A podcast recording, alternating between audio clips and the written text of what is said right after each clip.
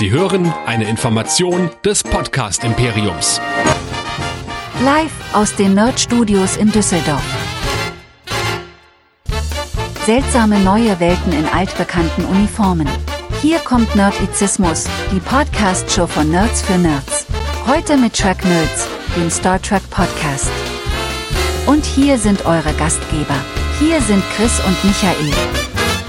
Herzlich willkommen zu den Track Nerds, eurem Star Trek Podcast hier bei nerdizismus.de. Mein Name ist Commander Chris und mit mir dabei Ensign Michael. Ich grüße dich. Hallihallo, sei gegrüßt, lebe lang und in Frieden und so weiter. Ja, wir stauben auch mal wieder diesen Feed. Wir hatten natürlich im Sommer großspurig angekündigt, dass wir äh, live und in Farbe und bunt und parallel zur US-Ausstrahlung Strange New Worlds bekasten. Das hat doch bei zwei Folgen gut geklappt. und dann kam einfach äh, Leben dazwischen. Und Rings of Power und The House of the Dragon und The Walking Dead und alles mögliche und Westworld. Und, ach, es war einfach viel. Also haben wir uns gesagt, gut, dann warten wir halt bis zur deutschen Ausstrahlung und wer hätte gedacht, dass Paramount Plus uns den Gefallen tut, sich an die Veröffentlichungsrhythmen der Nerdizisten zu halten und einfach auch immer zwei Folgen am Stück zu veröffentlichen jeden Freitag. Mm. Ja, zumindestens haben sie es dieses Jahr noch geschafft, ne? Ja, allerdings. Paramount Plus kann man jetzt, ich glaube, im Rahmen des Sky-Abos dazu haben und auch extra buchen. Im Rahmen des Sky Plus Abos, ich glaube, man kann es auch so äh, abonnieren, oder? Man kann das, gibt's das nicht? Ja, genau, du kannst es, ehrlich gesagt, genau, beides. Nur bei Wow, Okay. also dem Streaming-Dienst von Sky, da ist es nicht dabei. Ah, okay. Also letztendlich, du hast es jetzt, also wie, wie ist es? Du kannst auf die eigene Plattform von denen gehen und das machen und du kannst über Sky das abonnieren. Richtig, oder genau, weil ich Sky bei hab, ich Sky jetzt mit auch- drin und kriegst den Zugang oder so. Ja, und weil ich Sky habe, ist da Paramount Plus dabei. Und deswegen bin ich jetzt in der glücklichen Lage, es auch nochmal so verfolgen zu können. Also von daher ist das eigentlich für einen deutschen Zuschauer, wenn man Sky hat, sei ich mal, relativ kommod. Also es könnte komplizierter sein. Ja, aber ohne zusätzliche Kosten. Also hast du es einfach im Abo mit dabei, oder? Exakt, genau. Aber du brauchst schon das große Package. Also ich glaube mindestens, weiß nicht, ob es bei Serien, ich habe halt Sport und Film und Serien und so. Von daher ist es da jetzt dabei. Ich kann dir jetzt nicht sagen, wie es ist, wenn du jetzt nur so ein kleines Sportpaket hast, dann ist es ganz sicher nicht dabei oder nur irgendwie so ein Mini-Paket. Ich meine, das ist aktuell, jetzt sind wir schon zum Sky-Werbe-Podcast, aber ich glaube, im Moment kriegst du bei Sky für drei, für, für 30 Euro, glaube ich, Paramount Plus und Netflix für ein Jahr on top. Und wenn Ah, ja. du die Einzelabos dir anschaust, dann kann sich das lohnen, kann sich das auch nicht lohnen. Das muss, glaube ich, jeder für sich selber mal rechnen. Ja, ich bin gerade hier mal auf Paramount Plus und habe gesehen, was die deutschen Preise sind. Also 7,99 wollen die im Monat haben oder einmalig grad, wenn man das in Startmonat macht, 59,99, das sind ungefähr 5 Euro im Monat. Mm, boah, muss man sich jetzt fragen, ob es, wie, wie du gerade schon sagst, ob es einem wert ist. Ich habe keine Ahnung, was gerade der Umfang des Ganzen ist. Ich glaube, der ist nicht so riesig. Ja, ich meine, wer Halo hat man, glaube ich, wo habe ich denn Halo gesehen? War das auch bei Sky? Ich mir gerade gar nicht mehr sicher, muss aber, glaube ich, äh, bei Sky gewesen sein. Ansonsten, ja, ist im Moment eindeutig Star Trek das Zugpferd. Ähm, denn auch Dexter New Blood und so, und das lief alles schon woanders. Und ich muss jetzt das nicht wegen Paw Patrol haben. Das kann natürlich bei dir anders sein. D- Das wäre in der Tat eine Option, weil ich weiß nicht, wie, wie oft wir schon Staffel 5 und 6 auf Netflix durchhaben. Die große stört das nicht. Also sparen können wir dadurch sicherlich, dass wir es nur bei Netflix gucken. Aber bei, bei Amazon ist es entsprechend rausgeflogen. Also alle, die Paw Patrol suchen, äh, es war mal auf sehr vielen verschiedenen Portalen und jetzt ist es mittlerweile, glaube ich, fast nur noch auf Netflix und dann wahrscheinlich jetzt auf Paramount Plus exklusiv. Ist sowas nicht auch irgendwie in der ARD, ZDF, Kika Mediathek oder so? Keine Ahnung. Ich weiß nicht, wo Paw Patrol Kein- läuft. Nee, Paw Patrol läuft, glaube ich, im Privatfernsehen. Das hat Ah, nichts okay. mit öffentlich-rechtlichen zu tun. Äh, Von daher, boah, gut. Also wir können ja mal eine Paw Patrol Review hier machen. Ich kenne die ganzen ja, Folgen auch das auswendig, kannst, kannst, kannst gerne alleine machen. Ich kenne sogar den Film. Also von daher. Wow. Für alle, die jetzt noch dabei sind, vielleicht auch neu dabei sind und sich denken, okay, man reden jetzt mal über Star Trek. Wir, wir reden über Star Trek, wir reden aber auch noch über viele andere Dinge. Genau, wir reden über viele andere Dinge auf nerdizismus.de, denn wer uns lange hier nicht mehr gehört hat, mag vielleicht vergessen haben, dass wir ungefähr sieben oder acht verschiedene Shows haben, über die, bei denen wir über Star Wars, über Cosplay, über Walking Dead, über Marvel DC, über alles Mögliche reden. Das findet ihr auf nerdizismus.de. Da findet ihr auch die wunderbaren Feedback-Optionen. Nämlich ihr schreibt uns gerne immer wieder an info.nerdizismus.de. Da freuen wir uns über euer Feedback oder dann gleich ganz modern über WhatsApp, die 01525 964 7709. Gerne auch per Sprachnachricht, die wir in letzter Zeit öfters mal bekommen. Oder ihr diskutiert fleißig live und im Farbe mit dabei dabei auf Discord, nämlich nerdizismus.de slash Discord. Da sind immer auch ein paar Leute vertreten, die gerne und rege mitdiskutieren. Ganz genau. Und am meisten helft ihr uns natürlich, wenn ihr diese Show bewertet bei Spotify, iTunes oder Podcast Addict.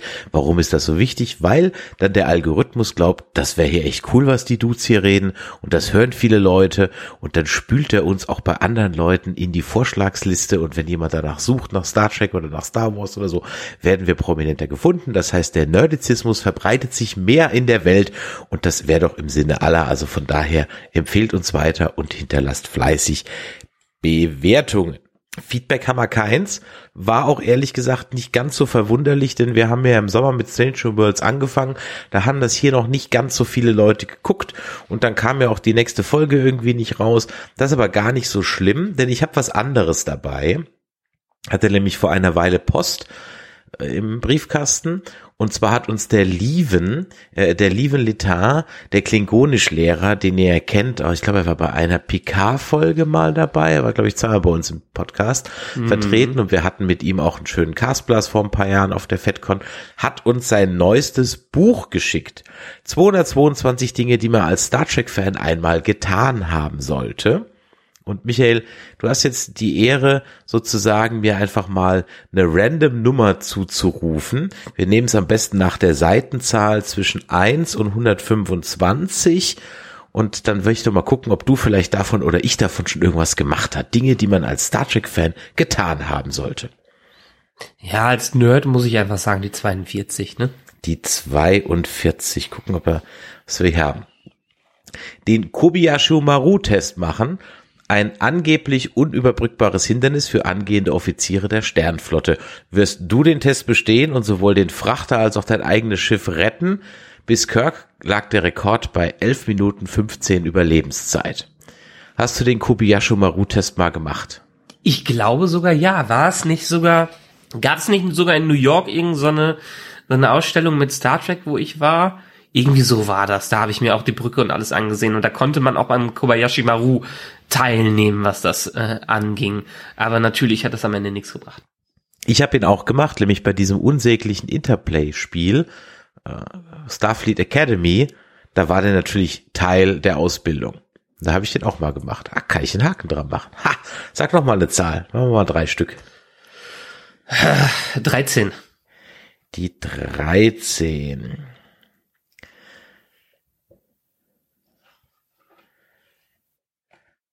eine Föderationsuniform tragen. Viele mögen keine Verkleidungen, aber eine Föderationsuniform ist keine Verkleidung. Das ist eine Lebenseinstellung. Zieht man eine Uniform an, wird man zu einem anderen Menschen. Fühlst du dich schlecht, zieh deine Uniform an. Es hilft. Schon mal gemacht? Ja, deine, glaube ich sogar. ja, meine alte, vom, meine alte vom Abi-Film. Und ich kann natürlich auch einen Haken dran machen. So, einen machen wir noch. Gut, äh, weil es mich nächstes Jahr erwischt, die 40 bitte. Trek-Rezepte aus dem offiziellen Star Trek Kochbuch nachkochen. Während Kochen nicht unbedingt für jeden geeignet ist, ist es umso erstaunlicher, wie kreativ manche werden, wenn es darum geht, außerirdische Speisen zuzubereiten. Hast du schon mal ein Star Trek Rezept gekocht, gegessen, bestellt? Ich glaube nicht. Ich glaube bisher nicht. Muss ich noch machen. Ich meine, vielleicht muss ich dann einfach ein bisschen was vom Star Smoothie nachkochen, ne? Richtig, genau. An der Stelle mal ein kleines Shoutout an den Star Smoothie und seinen YouTube-Kanal. Schaut doch da mal rein. Der kocht nämlich immer Dinge aus Star Trek-Serien nach. Also ich könnte da jetzt auch, glaube ich, noch kein, naja, ich habe halt mal romulanisches Ale getrunken. Also es war halt einfach irgendein Getränk auf einer FedCon. das grün war oder blau war, blau war es. Und das nannte sich romulanisches Ale. Hm. Aber aus dem offiziellen Star Trek Kochbuch habe ich noch nichts nachgeschaut. Also, 222 Dinge, die man als Star Trek-Fan getan haben sollte, im Plaza Verlag erschienen, hat 125 Seiten, macht auf jeden Fall richtig viel Spaß und vielleicht, naja, für Weihnachten könnte es ein bisschen zu spät sein, aber vielleicht habt ihr jemand, der im Januar oder so Geburtstag hat und der braucht noch zwischen den Jahren ein Geschenk, dann kommt es vielleicht noch rechtzeitig oder ihr kriegt es noch, wenn ihr es heute oder beziehungsweise morgen hört, dann noch im Buchhandel. Ja, das sollten wir auf jeden Fall mal noch erwähnt haben. Die Bucketlist für Trekkies. Dann haben wir noch, Michael, da musst du mir einfach mal ein bisschen mithelfen. Was sind deine Meinung zu Star Trek The Motion Picture?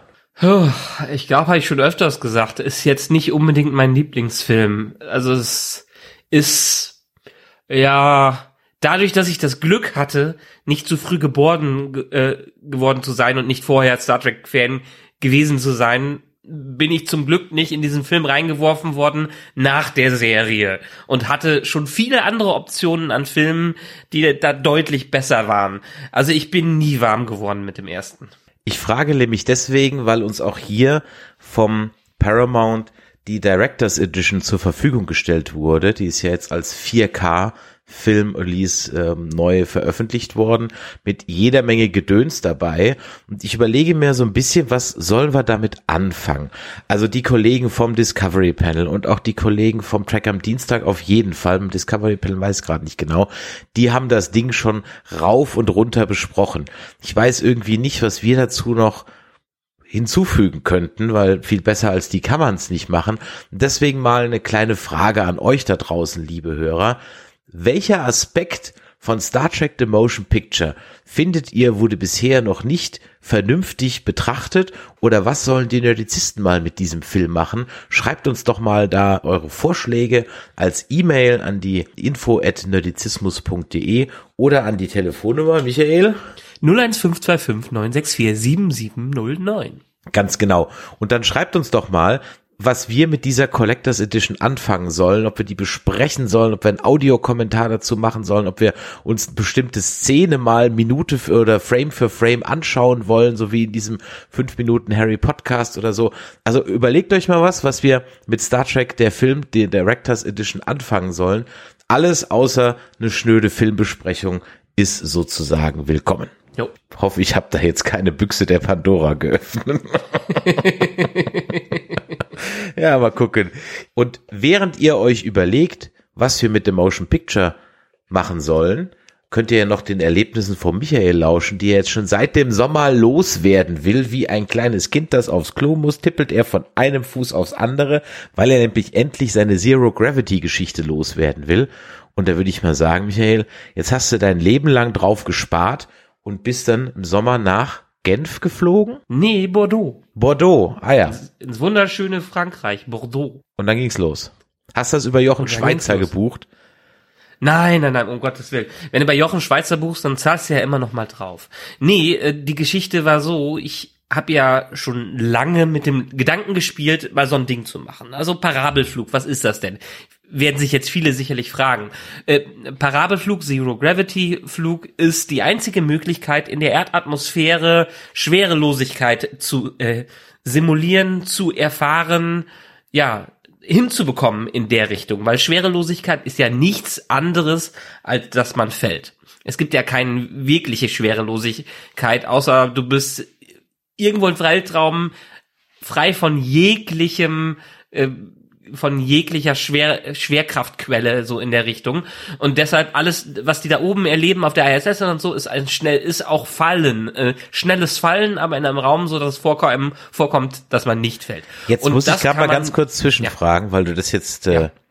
erwähnt hast ja, man fällt mhm. grundsätzlich immer, aber weißt du, haha, Nerdwissen, wie der Punkt heißt, an dem du in der Tat nicht fällst, wo du im Raum bist und von jeder Seite die Schwerkraft gleich an dir zieht, damit du dich nicht wegbewegst? Ähm, nee. Das ist der sogenannte Lagrange-Punkt. Now you know it. Und jetzt okay, genau. ja, weiter, doch, weiter in der Geschichte. Geh weiter in der Geschichte, genau. Und das kann man machen. Und das kann man machen in Russland. Das kann man machen in Amerika. Jetzt nicht und mehr das so. kann man Ja, in Russland kann man es immer noch machen, wenn man es möchte. Also wenn man dann irgendwie die Möglichkeit dazu hat. Und man kann es machen in Europa, und zwar an zwei Standorten, in Frankreich und in der Schweiz. Da bieten es nämlich verschiedene Anbieter, nicht in der Schweiz bietet es ein Anbieter an, ähm, und zwar Zero G von Novspace. Ich weiß immer noch nicht, wie ich die aussprechen soll, selbst äh, nachdem ich da war wo die Nebenforschungsflügen, die das ganze Jahr gemacht werden, es werden ungefähr 36 Flüge mit diesem äh, Ding gemacht, auch ein paar Mal für die Öffentlichkeit die Möglichkeit besteht, daran teilzunehmen. Das ist nicht ganz günstig, deshalb habe ich es bisher auch noch nicht gemacht. Und vielleicht ist es auch dann so ein Midlife-Crisis-Ding, dass ich es gemacht habe, weil ich habe am Ende mit Flug und Hotel und allem drum und dran 7000 Euro für diesen Scheiß bezahlt. okay. Ja. ja. Falls ihr diesen Podcast unterstützt, unterstützen möchtet, ja, unseren Patreon-Link findet ihr am Ende und Michael macht jetzt auch OnlyFans. Genau, genau.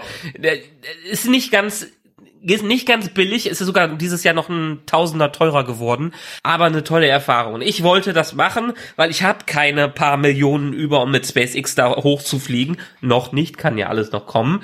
Mein El Gordo los war dieses Jahr leider nicht erfolgreich, was das anging. Hast du aber OnlyFans? Ja, ich habe ja noch OnlyFans, genau. Ich bin mal gespannt, wer jetzt wirklich danach guckt, ob ich einen OnlyFans-Account habe oder nicht. Ich muss mal schnell einen, äh, einen aufsetzen, so ungefähr. Nun gut, äh, ich habe den Job gewechselt vor zwei Jahren, verdiene ein bisschen mehr und habe die Möglichkeit jetzt an mich gerissen, das zu machen. Musste jetzt ein Jahr da lange äh, darauf warten in der Tat, weil die Plätze immer relativ schnell ausgebucht sind. Und dann hatte ich drei Tage vorher, du man glaubt es nicht. Drei fucking Tage vorher hatte ich die Kozeritis und alles kam unten zusätzlich raus. Drei Tage vor meinem Abflug. Hat man da eine Reiserücktrittsversicherung abgeschlossen bei dem Preis? Ja, kann man machen. Die kostet zwar auch nochmal 300 Euro extra, ähm, aber die ist es wahrscheinlich ziemlich viel wert. Bisher musste selten einer die einsetzen, aber ich gebe nicht hier 6000 Euro für den Flug, äh, für den Flug aus und versichere mich nicht, mhm. was das angeht. Gerade in der Corona-Zeit. Ne? Ähm, Allerdings. Das ist ja noch kritischer. Nun gut, äh, ich hatte tierisch Glück als ich dann nach Bordeaux, Bordeaux runtergeflogen bin, da ging's. Ich habe extra drei Tage lang nichts gegessen. Ich war ähm, drei Tage lang krankgeschrieben geschrieben bis zu dem äh, Flug. Dann bin ich runtergeflogen. Flogen. War da, am Vorabend gab's ein schönes Essen äh, zusammen mit den Leuten, die dabei waren. Man hat quasi sein Team kennengelernt, weil das Ganze ist in der Tat wirklich mit knapp 40 Gästen wird das veranstaltet. Man wird in Zehner-Teams aufgeteilt und ist dann in diesem umgebauten Airbus. Die ehemalige Konrad Adenauer übrigens, äh, mit der hier schon, schon der Herr Kohl und Co. geflogen äh, sind. Die wurde irgendwann von denen gekauft und umgebaut, ähm, um, umfangreich umgebaut. Und die wurde dann in mehrere Abteile eingeteilt, in denen man dann diese Schwerelosigkeit erleben kann. In einem Parabelflug, der startet, einen Hochpunkt er reicht und wieder nach unten fliegt. Weil der Flieger krasser hochzieht als normal oder was? Oder warum?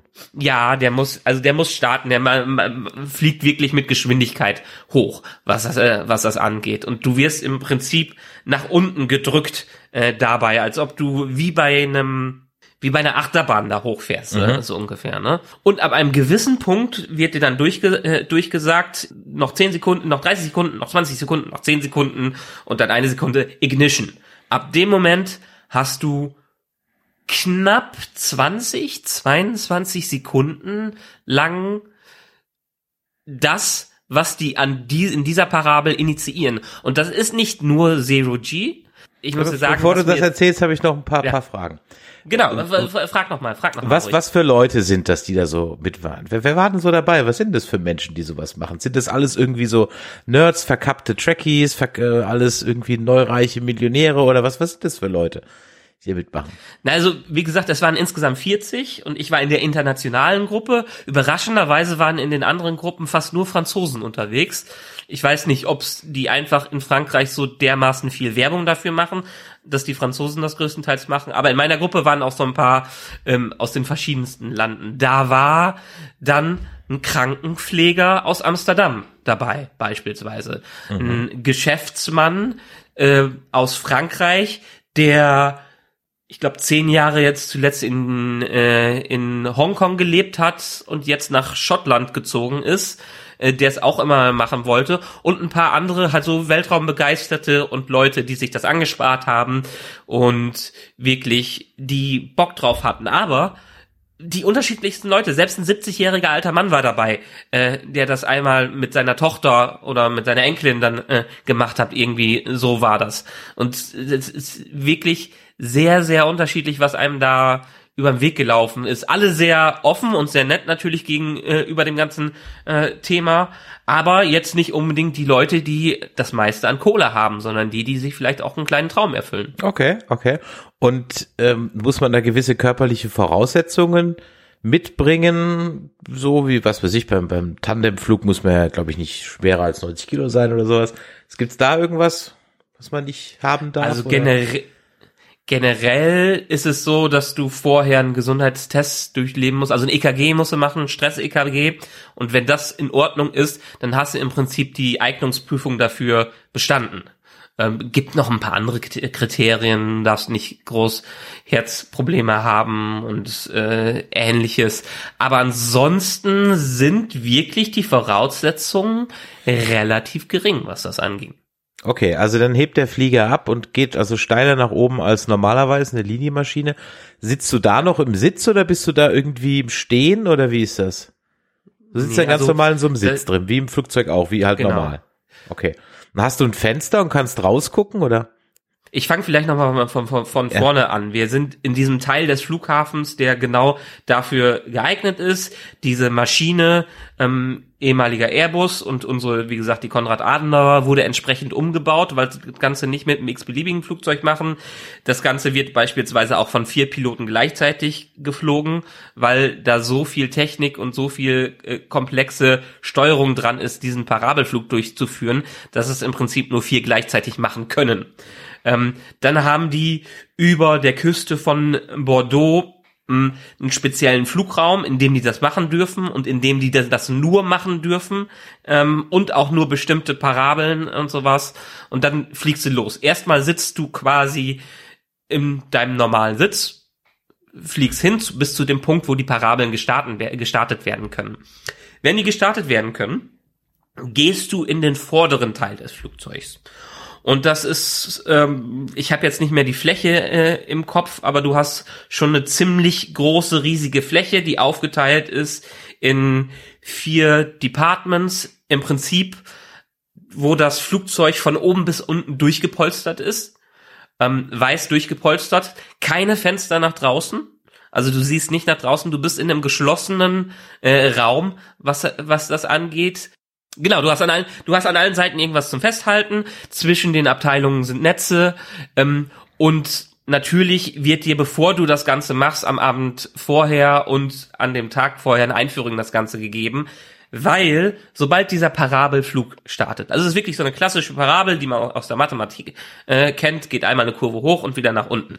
Ähm, wenn der Flug startet, dann wird, wirst du vorgewarnt und dann musst du als Anfänger dich auf den Boden legen.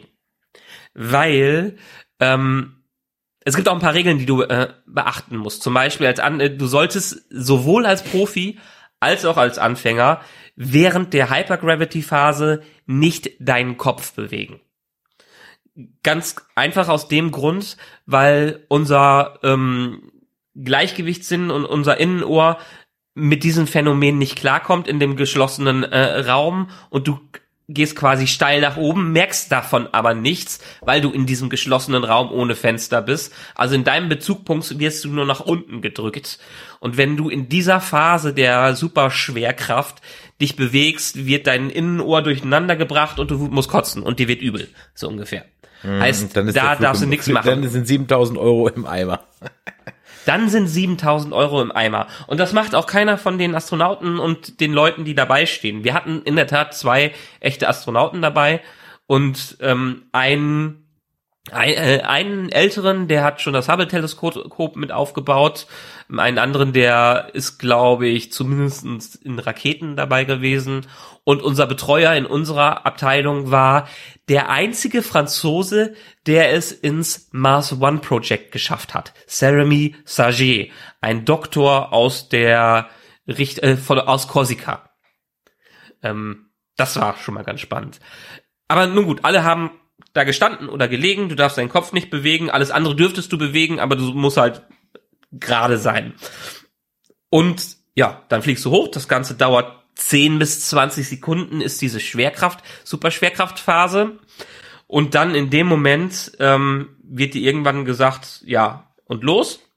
Und beim ersten Mal war es Mars-Schwerkraft, heißt du bist leichter als auf der Erde, aber hast immer noch einen Bezug zu deinem Gewicht. Du stehst auf und hüpfst so ein bisschen höher, was erstmal ein sehr lustiges Gefühl ist. So ein bisschen, als ob du auf so einem Trampolin bist, aber dich selbst quasi hoch äh, ziehst. Also du bist man ganz plötzlich auch an der Decke, was das angeht.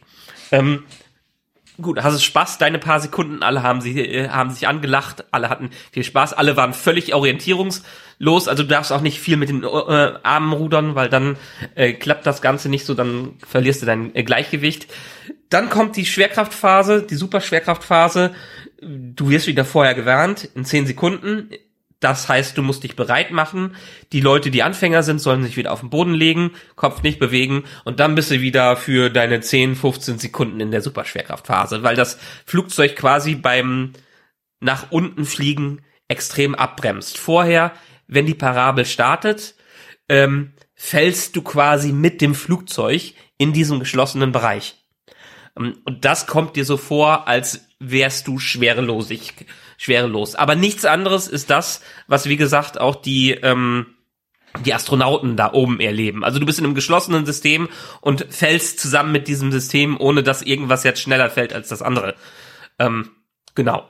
Und bei das ist auch die einzige Möglichkeit über so einen Parabelflug äh, Mond- und Mars-Schwerkraft überhaupt zu simulieren. Kannst du sonst nirgendwo anders machen.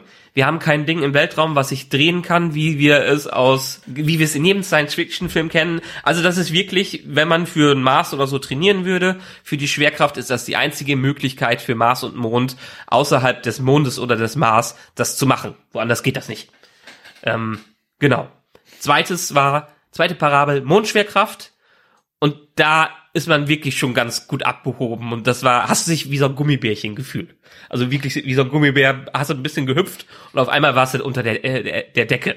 Sehr viel Spaß und alle haben bei der dritten Parabel dann den Moonwalk in Richtung Kamera gemacht. Du wurdest nämlich nebenbei gefilmt, du sollst, kannst dein Handy mitnehmen, solltest aber nicht machen, weil für das Geld und für die kurze Zeit sollst du dich besser auf die Atmosphäre konzentrieren als auf deinen Instagram-Account so ungefähr. Und dann ging Also schlecht wird einem da nicht. Bist, bist naja, du anfällig für sowas, wenn du Achterbahn fährst? Wird dir denn schlecht? Äh, das ist das Lustige. Selbst wenn dir auf der Achterbahn schlecht werden würde, wäre das kein Indiz dafür, dass dir bei einem Parabelflug schlecht Ah, okay. Weil das ganz andere ähm, Kräfte sind, die auf dich wirken und mit deinem quasi Gleichgewichtssinn ähm, ja rumspielen. Deshalb, also solange du dich an die Superschwerkraftphase hältst, sollte das meistens in Ordnung sein. Du kannst, hast vorher ähm, ein Reiseübelkeitsmedikament bekommen, falls doch irgendwas äh, eintreten soll. Und ähm, die haben auf diesen Flügen das auch bewusst auf 15, 16 äh, Parabeln begrenzt, weil das so ungefähr die erforschte Grenze ist, dass einem nicht schlecht wird bei solchen Flügen. Okay. Ja, alles was darüber ist, dann wird's selbst auch professionellen Astronauten und die, die es immer machen, ähm, denen wird dann mulmig zumute. Wir hatten Pech. In unserer ähm, Gruppe waren zwei, denen ist ein bisschen übel geworden. Normalerweise hasse nicht mal einen auf diesen Flügen in den vier, äh, äh von den 40 Leuten, denen schlecht wird. Also wir haben die Statistik total gecrashed auf diesem Flug, was das äh, angeht. Und die hatten leider ein bisschen Pech. Die eine hat es schon mal gemacht, aber die ähm, hatte Glück, dass sie es schon mal gemacht hat, aber bei diesem Flug hat sie sich morgens auch schon nicht wohl gefühlt und deshalb hat das wahrscheinlich noch mit reingespielt. Aber normalerweise zu deiner Frage, muss es nicht sein, dass wenn dir bei anderen Sachen schlecht wird, dass dir auf dem Parabelflug schlecht äh, wird. Dafür ist dann gesorgt, dass du halt nur diese 15 Parabel, 15, 16 Parabel machst. Verstehe. Und äh, Kotztüten liegen aber trotzdem just in case überall um.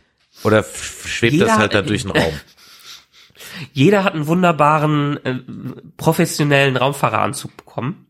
Also du hast wirklich so ein Overall mit ganz vielen Taschen drin und in einer Tasche ist auch eine Kotztüte dabei. Also und Hast du den das behalten Wichtige dürfen? Ist der ja, Preis mit ja, drin? ja, das ist- im Preis mit drin. Ah, den hast musst du natürlich, das nächste, den musst du auf der FedCon anziehen dann, ja? Also hallo. Ja, klar. Ja? Ich habe ein schönes Cappy, man hat einen eigenen Badge bekommen, äh, äh, der, der an einem dranhängt und den man abmachen könnte. Man hat ein Zertifikat am Ende dafür bekommen, dass man wirklich Ast Astronaut für einen Tag war, so ungefähr. Und man hat alles, was man da gemacht hat, wurde von professionellen Fotografen und von in jeder Abteilung zwei GoPros aufgenommen. Man hat das Rohmaterial davon bekommen und also du wirst überglücklich sein mit dem Material, was du da hast. Ich habe, äh, ich kann mir alle 16 Parabeln aus zwei Perspektiven immer komplett nochmal anschauen, was das angeht. Ich habe vor ach, über 20 Jahren habe ich einen Bungee Jump gemacht, aber so, so einen richtigen, jetzt nicht auf der Kirmes, sondern so von der Brücke runter, fast ins Wasser rein. Es war, wenn du dann hoch, wieder hochdoppst, bist du ja auch für eine Sekunde stehst du ja in der Luft. Hm. So ein bisschen schwerelos. Also das ist ja nur eine Sekunde, dann fällst du ja wieder runter. Es war ein sehr angenehmes Gefühl, auch so ein Bungee-Seil, das dehnt sich ja sehr langsam, also das ist nichts Ruckartiges und so weiter. Worauf ich aber hinaus will, ich war, den, ich war locker, also den ganzen Tag war ich völlig high und den nächsten Tag also auch noch so bis mittags. Äh, da ist man auch voll mit Adrenalin, denke ich mal, oder? Kommst aus dem Grinsen Du- nicht mehr raus.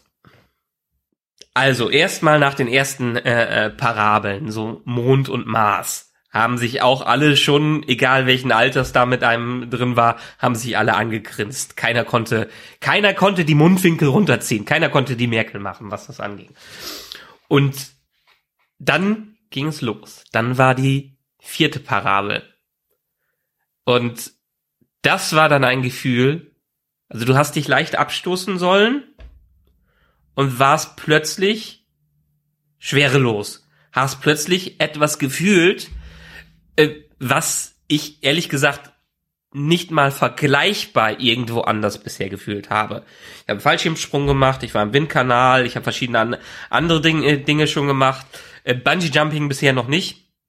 Aber äh, dieses Gefühl von Schwerelosigkeit ist unglaublich schwer zu beschreiben und wirklich mit nichts vergleichbar. Das ist so, als ob du zum ersten Mal in deinem Leben einen Sonnenaufgang siehst. Es ist, als ob du zum ersten Mal in deinem Leben Luft atmest, so ungefähr. Rein Luft. Das ist ein Erlebnis und ein körperliches und physisches und mentales Gefühl, was du in dieser Form, zumindestens ich in meinen 39 Jahren, noch nie im Ansatz erlebt habe. Also es ist auch mit Tauchen nicht zu vergleichen und irgendwie so, Nein. Wasser treiben Also- lassen oder so. Nein, also wenn ich ansatzweise vergleichen würde, stell dir vor, du bist im Wasser am Tauchen, hast den Widerstand nicht von äh, dem Wasser, hast den Auftrieb nicht von dem Wasser, hast auch nichts irgendwie groß an dir dran, du bist einfach, du schwebst einfach rum und jede kleinste Bewegung, die du machst, hat auf irgendwas Auswirkungen. Also du hast natürlich am Anfang das Gefühl, du müsstest dich irgendwie stabilisieren. Geht nicht, funktioniert nicht. Dadurch kommst du ins Trudeln, was das, was das angeht. Kleinster Abstoß von irgendwas äh, bringt dich schon in eine gewisse Richtung äh, hin. Und du musst erstmal überhaupt komplett damit klarkommen. Die Betreuer, die da mit mit dabei waren, es waren immer so zwei, drei Leute dabei, die haben einen rechtzeitig in die richtige Position gebracht und haben dafür gesorgt, dass man nicht ganz die Kontrolle äh, ver äh, verliert. Die hatten erstmal auch alle Hände voll zu tun, dass nicht jeder gegen jeden erstmal ge äh, geknallt ist. Und ja, du brauchst halt entsprechend auch deine Übung äh, des Ganzen. Und nach ein paar Parabeln hast es drin und nach ein paar Parabeln habe ich auch dann es hinbekommen, erstmal zu sitzen ähm, beim Start einer Parabel, äh, Parabel und dann auch zu stehen und sogar am Ende im Stehen zu landen, was äh, was das angeht. Also nicht einfach runter zu plumpsen. Es gibt einen eine Parabel, wo ich wirklich etwas unglücklich plumpse und ich dann erstmal gefragt werde, ob ich mir irgendwas getan habe. Ähm, nee, das ist also diese, dieses Gefühl, das zu haben, vor allen Dingen diese, sich darauf einzustellen, dass im Prinzip es auch kein Oben und Unten bei dem äh, Ganzen gibt. Ähm, das ist schon so dermaßen einzigartig und wirklich mit nichts zu, äh, zu vergleichen. Und dieses High, was danach war. Du hast gesagt, das war für dich noch ein ganze, ganzen Tag. Bei mir war es noch lange danach. Ähm, und wir wurden auch zwischendurch gefilmt und am Ende wurden wir äh, gefilmt und gefragt, wie es hat, wie es uns gefallen hat. Ähm, ich war wirklich eine Sekunde davor, in Tränen auszubrechen, aus Glück. Man hat mich interviewt und ich konnte es kaum noch an mir halten, weil es einfach so ein krasses, einzigartiges und unbeschreibbares Erlebnis äh, war, dass man diese Gefühle einfach nicht in sich drin halten konnte, was das anging. Also ähm, haben auch die Betreuer einem vorher gesagt und der Jeremy Saget, der einem erklärt hat, was einen erwartet, ähm, das ist wie eine Droge. Du willst es immer und immer wieder machen, wenn du die Kohle dafür hast. Und es ist ja, 16 Parabeln, a 22 Sekunden ist jetzt nicht die Welt und jetzt mittlerweile 7000 äh, Euro ist auch enorm teuer dafür, aber es war jede fucking Sekunde davon wert. Und wenn ich das Geld hätte, ohne Problem, äh, Probleme, dass ich jetzt sagen würde, ich brauche mir kein neues Auto holen, ich brauche mir keinen tollen Ledersitz oder sowas holen, ich würde es direkt wieder machen weil es einfach so dermaßen geil und unbeschreiblich ist. Und wenn jemand das Geld dafür über hätte und sich nur ansatzweise interessieren würde, würde ich es jedem empfehlen, das zu machen, weil das ist ein Erlebnis, das kannst du nicht mit was anderem vergle äh, vergleichen und da ist keiner ohne tiefe Eindrücke von rausgekommen. Also ich kann das Gefühl nachvollziehen, nicht das Schwerelosgefühl, aber dieses Ergriffenheitsgefühl, das habe ich bei anderen Dingen auch. Und ich glaube auch, wenn du gerade davon erzählst, hast vielleicht auch nochmal Gänsehaut bekommen. Es gibt ja solche Erlebnisse mhm. im Leben, die man hat. Bei mir sind die witzigerweise immer sehr sportlicher Natur. Also nicht, dass ich das war, aber ich war halt im Stadion bei gewissen Ereignissen, die mir heute noch Gänsehaut machen. Ich kann das absolut nachvollziehen und das äh, ist dann wirklich auch jeden Penny wert. Klar, ist ein, ist noch ein Brett. Was denn da alles mit drin? Also die Flüge sind drin. Wie lange dauert der Flug? Eine Stunde dann? Alles in allem?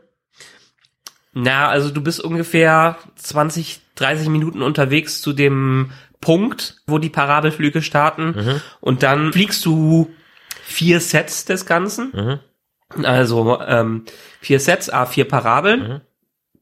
Mm, in denen es auch gewisse Aktivitäten gibt. Also die sagen, äh, erstmal waren es die Mond- und Marsparabeln, dann zwischen jedem Set gibt's fünf Minuten Pause, zwischen jeder Parabel gibt es eine Minute Pause also quasi, wenn du aus dieser Superschwerkraft rauskommst, ist eine Minute Zeit oder zwei Minuten waren das irgendwie so, äh, Zeit, sich wieder vorzubereiten. Hast du ähm, zwischen jedem Set fünf Minuten und dann kann man sich's ausrechnen, Superschwerkraft 20 Sekunden, ähm, Zero Gravity 20, 22 Sekunden und dann wieder 15, 20 Sekunden, wo es äh, äh, aufhört.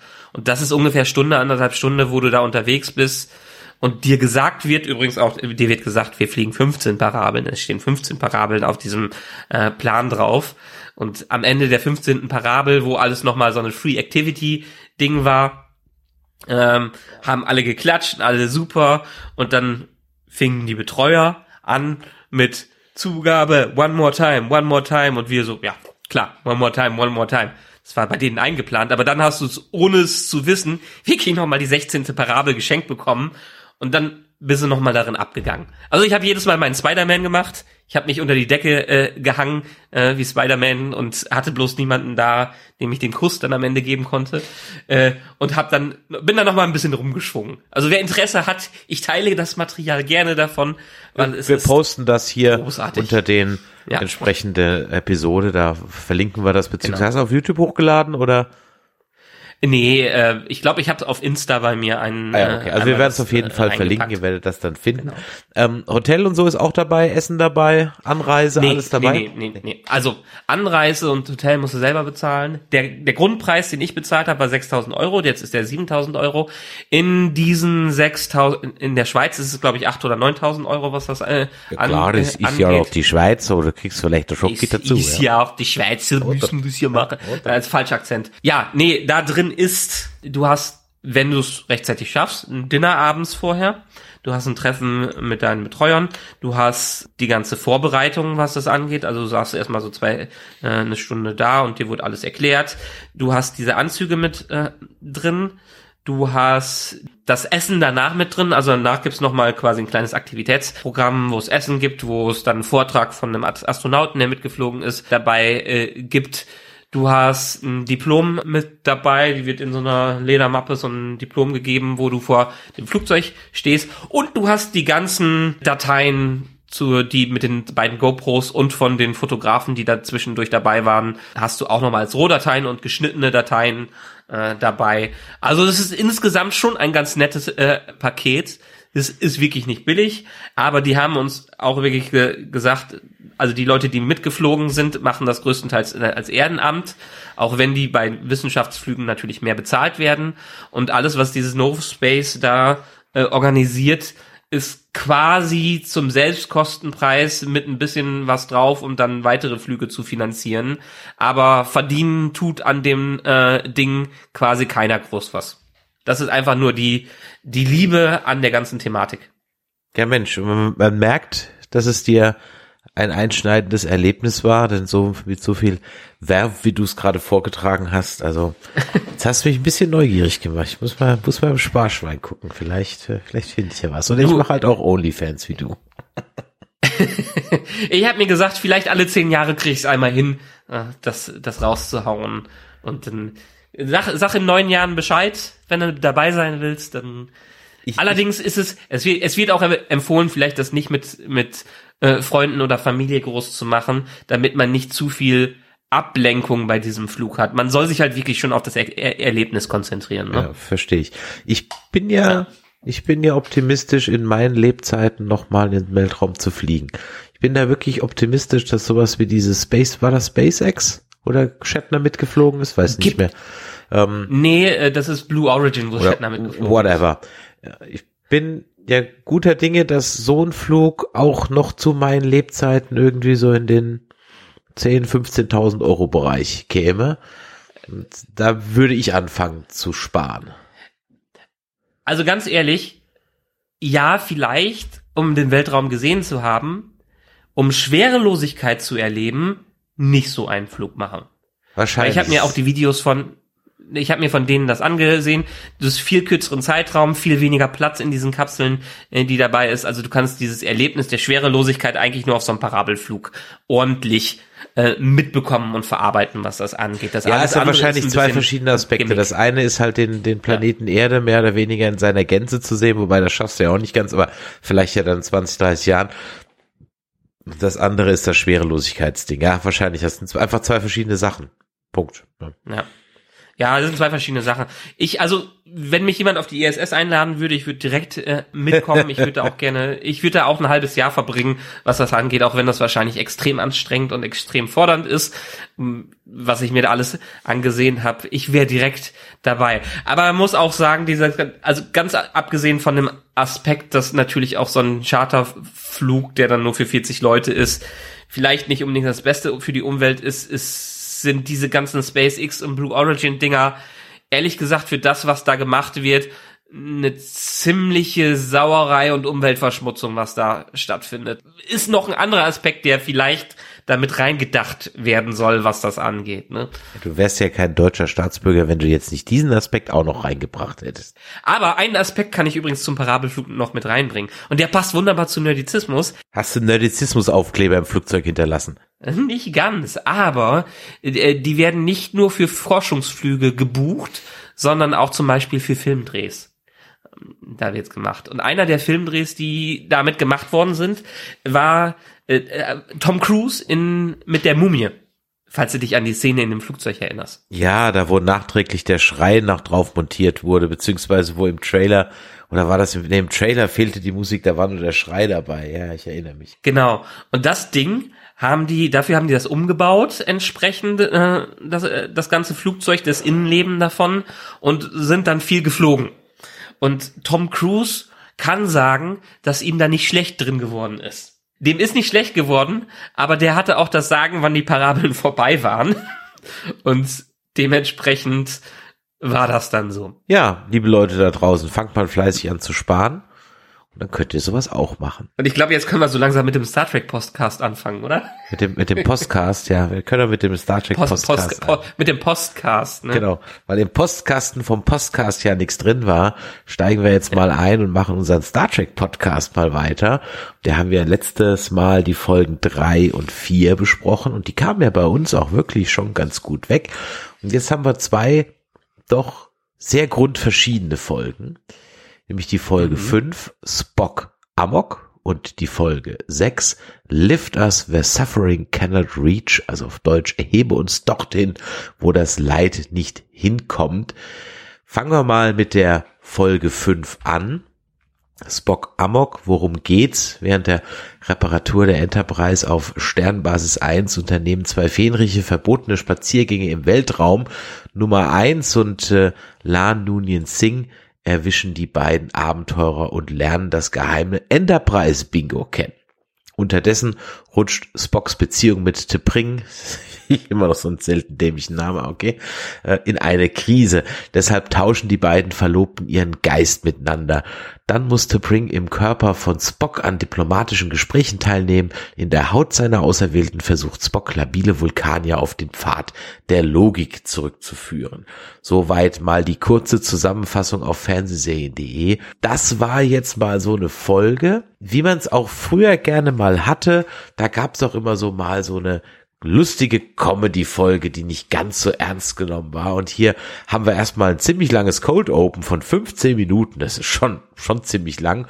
Und in diesem Cold Open wird eigentlich schon durch diese lustige Comedy Musik, also viel ähm, äh, Pizzicato bei äh, Geigen und Streichern und so weiter, wird eigentlich der, der Ton dieser Folge schon festgelegt. Und ich habe, ich meine mich zu erinnern, dass du mir im Sommer gesagt hast, du hast sehr gelacht bei der Folge. Ich fand die super. Ich fand es wunderbar, dass mal auch so eine Episode dazwischen sein konnte. Ja, hatten wir bei Discovery auch, aber nicht in der Art, in der Self-Contained Story Star Trek mäßig, wie es hier ist, wo, wir, wo es um die Charaktere und nicht um die Story ging. Ne? Ja, vor allem ging es auch ganz klassisch TOS-mäßig los. Wir haben erstmal einen Traum von Spock, wo also die Spocksche Phobie, ja, nicht als Vulkanier anerkannt zu werden, gegen den Vulkanier Spock kämpft. Und dann kann man noch mal Ethan Peck so ganz ohne Make-up und mit normaler Friese sehen. Ungewohnt, ne? Ja, allerdings. Und dann kämpfen sie, wie seinerzeit in der TOS-Folge Amok Time, mit Lirpas, so heißen diese klingonischen Lanzen. Und dann kommt sogar die, die alte Musik, die immer bei Kämpfen, bei Arena-Kämpfen in TOS war. Ach, da musste ich schon, schon sehr lachen.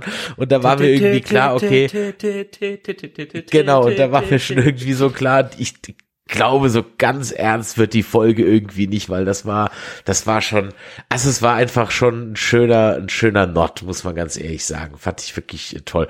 Und dann haben sie sogar dran gedacht, dass er den äh, der menschliche Spock, also der, der äh, Ethan Paxson sozusagen, den gleichen kleinen Schnitt auf der Brust kriegt, den Spock eins Kirk dann oder Kirk noch hinzufügen wird in, in, in ein paar Jahren respektive in der TOS-Serie. Das war sehr spaßig. Also das war wirklich eine schöne Sache. Und sie haben sich davor bewahrt, einen Traum im Traum zu machen. Ja. Denn als er da vorm Spiegel steht, dachte ich schon, ah, jetzt kommt bestimmt wieder die Traum-Traumnummer. Aber nein, haben sie nicht. Nee, also sehr schöner Einstieg auch, was das alles anging. Ich war ja zumindest skeptisch in der ersten Episode, was diese Beziehung von ihm anging.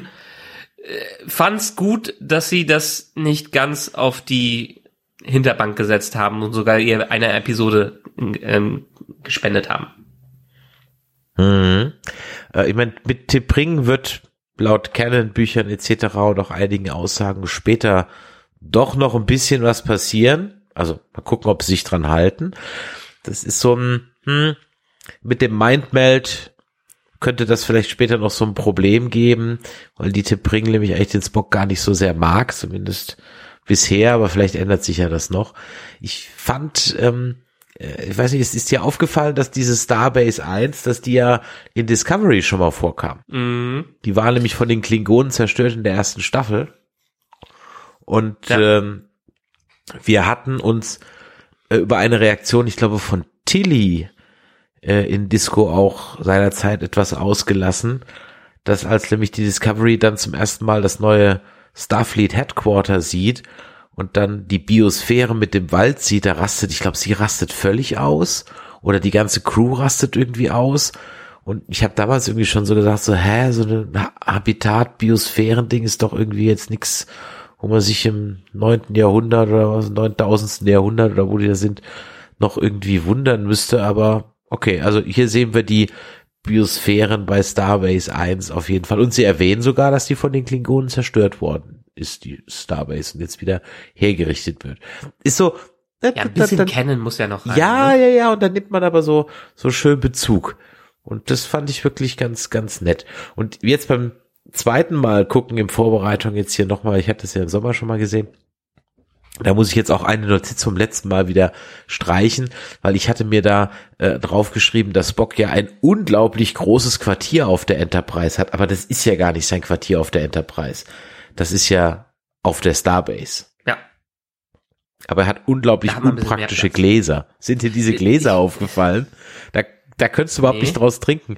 Die haben so, äh, da, da sind so, ähm, da kommen so einzelne Stäbe aus, also der Glasrand ist nicht rund und, also schon rund, die Grundform, aber der Glasrand ist nicht glatt, sondern da sind so einzelne Kristalle hier wie bei, äh, wie bei Superman, die, die Eiskristalle so ungefähr, kommen so rechts und links aus diesem Glas raus, kannst du überhaupt nicht trinken damit, ohne dass du die Hälfte rumsapperst. Ah, ja, ja, ja, ja, ja, genau. Ich habe dieses Bild im Kopf von den Dingern, ja. Das, das war irgendwie, das war fast schon so, so ein Dekanter für mich, kein Glas. Ja, aber auch da, also, also gut, vielleicht war das eine, nee, die Karaffe stand hier in der Mitte, also kom komische Dinger Ja, waren das irgendwie. Ja, es war, war Ja. wirklich sehr, sehr, sehr seltsam. Vielleicht trinkt man mit Strohhalm. ah, genau. Ja, und dann haben wir, um jetzt einfach mal bei Spock und The Brink zu bleiben, wir haben ja so A, B und C Story hier sogar, oder A, naja, A, A, A, B und, und C, so ein bisschen, mal gucken. Wir haben auf jeden Fall so einen klassischen, ähm, Body-Switch-Film, einen Körpertauschfilm. Fallen dir Körpertauschfilme ein? Boah. Also Film. Ich würde eher, ich Oder gibt's eine an Who-Episode? Serien denken. Ja, ich glaube, in Stargate gab es eine Episode, wo ein Body Switch dabei war. Die fand ich ganz lustig. Aber es kommt, also die werden ja meistens für so Comedy-Sachen äh, benutzt, diese äh, Body Switch. Und es kommt wirklich drauf an, wie es gehandelt wird. Manchmal funktioniert es nicht so gut. Hier äh, dachte ich auch erst, oh nee, so ein Klischee wird verarbeitet, aber es ist eigentlich, es ist eigentlich immer wieder ein ordentliches, eine ordentliche Methode, um einen wirklich in die Haut des anderen schlüpfen zu lassen, um zu verstehen aus verschiedenen Perspektiven, ähm, wie vielleicht eine Beziehung funktioniert oder nicht funktioniert. Also mein liebster Körpertauschfilm ist eigentlich Solo für zwei mit Steve Martin. Den haben wir übrigens auch mal im Rahmen unserer Corona-Reihe Zeig mir deins, ich zeig dir meins besprochen. Müsst ihr mal da suchen, da ist Forever Nerd Girl ich mal drüber gesprochen. Ähm, ich muss ganz ehrlich sagen, ja, das war ein ganz netter Gag, okay. Allerdings fand ich halt am Ende, oder das Problem ist, es haben halt zwei Vulkanier miteinander getauscht. Die sind jetzt halt nicht so grundverschieden. Ähm, wenn jetzt, äh, gab es nicht sogar mal eine DS9-Folge, wo Odo mit Quark irgendwie tauschen muss? Ja, mindestens. Also es gab's ja in jeder Star Trek Serie gab's ja mindestens einen Buddy Switch. Ja. Und, und das macht natürlich dann den Spaß aus, wenn du so krasse Gegensätze hast. So hatten sie zwar ihre Ängste, ob sie jetzt genau diese Aufgabe dahin kriegen und natürlich mussten auch Plot Convenience mäßig genau die beiden dann jeweils diese Aufgabe übernehmen, okay. Aber das, na, da hätte ich irgendwie Pike mit Spock geswappt oder so. Wäre, glaube ich, lustiger geworden. Ja, ich fand es eigentlich schon ganz gut, wie die es gemacht Es wäre wahrscheinlich noch deutlich mehr Potenzial da gewesen in späteren Staffeln, um gewisse Charaktere zu vermixen. Aber ich glaube, um diese Beziehung mal ins Rampenlicht zu bringen, war das schon ein ganz gutes Mittel. Vor allem Ding, weil Spock ja wirklich hier noch mit seiner menschlichen Hälfte ganz schön hadert oder mit seinen beiden Hälften sehr hadert. Ja, immer, immerhin, immerhin sagen sie es ja gleich, dem Pike. Das ja. Ist, ist ja auch schon mal so ein bisschen, normalerweise versuchen die Leute den halben, dreiviertel Film ja aber dann damit durchzukommen, ohne irgendjemand Bescheid zu sagen. Also von daher war das ja, ja. eigentlich ganz, ich meine, Beziehungen waren ein Thema ähm, in dieser Folge, also Spock und äh, T'Pring, die Beziehung der Föderation zu diesen, ich weiß gar nicht, wie die mehr, wie die hießen, ihr werdet es wissen da draußen, ähm, die Beziehung von Chapel zu ja, Ortega. Schippen wir jetzt hier Chapel und Ortega?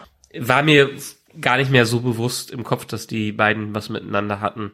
Aber die hatten sie ja auch nicht, aber am Ende wird das so ein bisschen angedeutet oder so dass sie zumindest die Chapel so. sich so ein bisschen dafür interessiert, ganz, am ganz am Ende der Episode.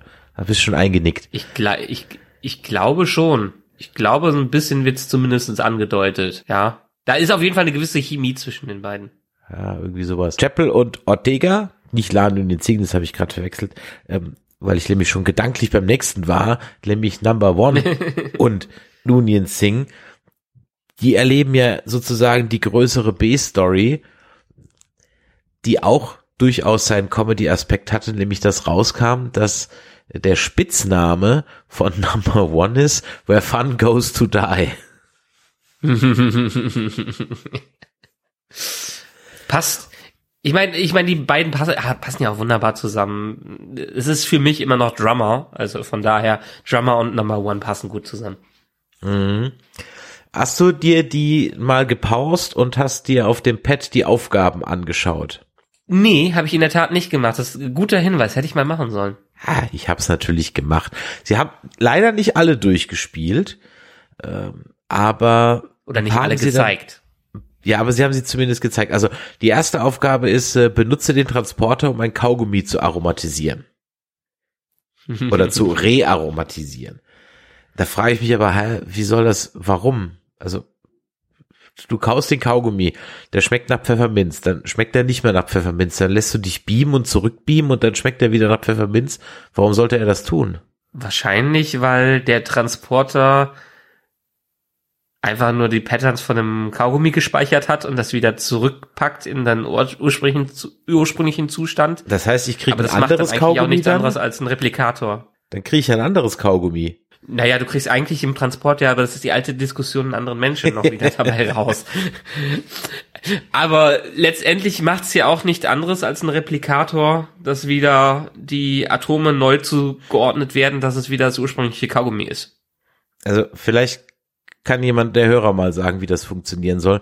Was mir nur so aufgefallen ist, dass ähm, Crusher in TNG noch nie von einem Kaugummi gehört hat. An einer Stelle, kann ich mich dran erinnern. Ah, da ist für die ganze TNG-Crew, ist, glaube ich, das Phänomen Kaugummi völlig neu. Also innerhalb von äh, den nächsten 100 Jahren werden Kaugummis abgeschafft. Gibt's ja. nicht mehr. Zu viele, zu viele Panels aber verklebt. ja, aber stopp, stopp, ja, gut, stopp. Aber Moment, wenn, aber wer hatte nicht, hatte ja. nicht, ähm, die, die kommen ja dann später wieder, weil doch Ed Michaela hat doch ihren Glückskaugummi unterm Sitz.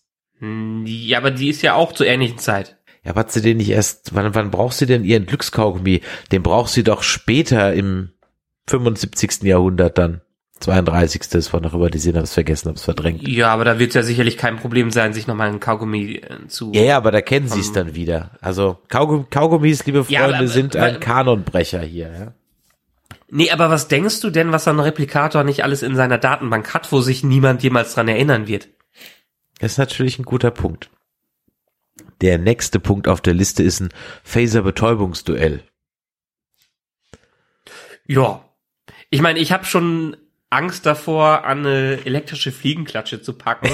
Oder es gab ja aber auf der, es, es, es gab ja auf der Kirmes immer diese Elektrodinger, an die man anpacken konnte. Wie lange kannst du aushalten? Und dann hat man die Ketten gebildet mit ganz vielen Leuten.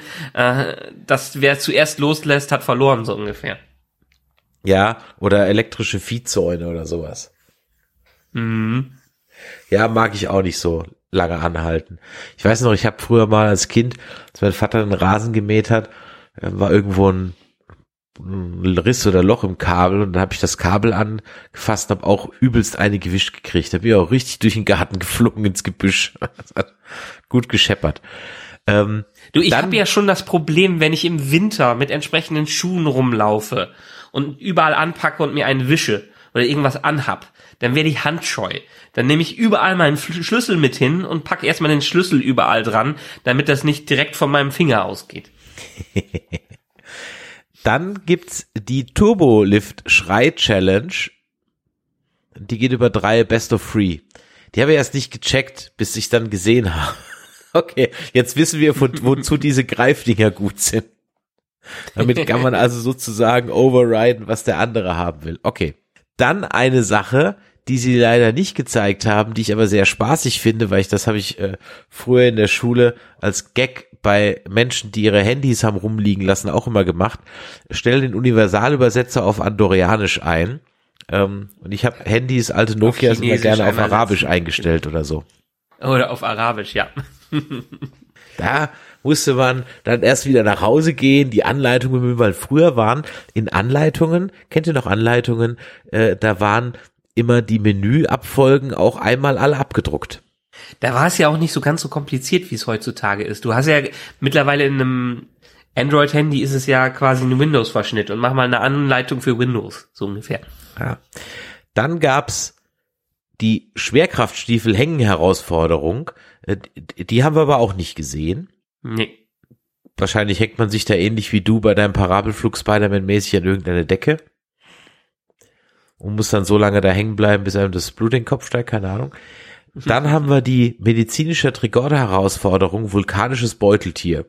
Keine Ahnung, was man da machen muss. Er muss einfach dazwischen sein, muss einfach dazwischen sein. Wir haben die Nahrungsreplikator-Herausforderung, dorianische Frucht. Ja, eine dorianische Frucht gibt's wirklich. Äh, die kommt in Südostasien vor. Und das ist wirklich so eine Stinkefrucht. Das ist ein stechenden, penetranten Geruch. Die ist in der Heimat Südostasien in vielen Hotels und öffentlichen Verkehrsmitteln sogar verboten. Und es ist so ein bisschen zwiebelähnlich oder als Gestank von faulen Eiern. So ungefähr kannst du das vorstellen. Man kann es aber essen. Ist, glaube ich, unter dem Namen Kotzfrucht auch im Dschungelcamp sehr beliebt. Erinnerst du dich noch bei unserem alten Arbeitgeber, der wie wie hieß dieser Baum, der die weibliche Variante davon war, Der dann Ginkgo-Baum. immer zu bestimmten Zeiten der Gang, äh, Ginkgo-Baum, der zu bestimmten Zeiten so unglaublich gestunken hatte, als ob da irgendein Abfluss Ja. wäre. Das stimmt, richtig, ja. Dann, und das finde ich ziemlich unverantwortlich, schmuggel einen Triple in den Transporterpuffer. Schön. Ist sehr, sehr unverantwortlich. Canon-technisch, hm, zumindest ein bisschen diskussionswürdig, ob die da schon Triples kennen. Ja, es gibt diese eine Folge, diese Short-Tracks. Äh, Okay, gut, aber das, also das äh, kann ja übelst in die Hose gehen. Dann haben wir die Challenge auf dem Captainstuhl sitzen. Ja. Ist jetzt für die Ist zwei eher zumindest einfach. realistisch. Ja, aber ist für die zwei auch eher einfach. Ja. Dann haben wir die EV-Suit-Herausforderung, nicht genehmigter Weltraumspaziergang. Das ist ja, wo die zwei Kadetten, äh, die Lower Decks sozusagen, dabei erwischt wurden. Ja.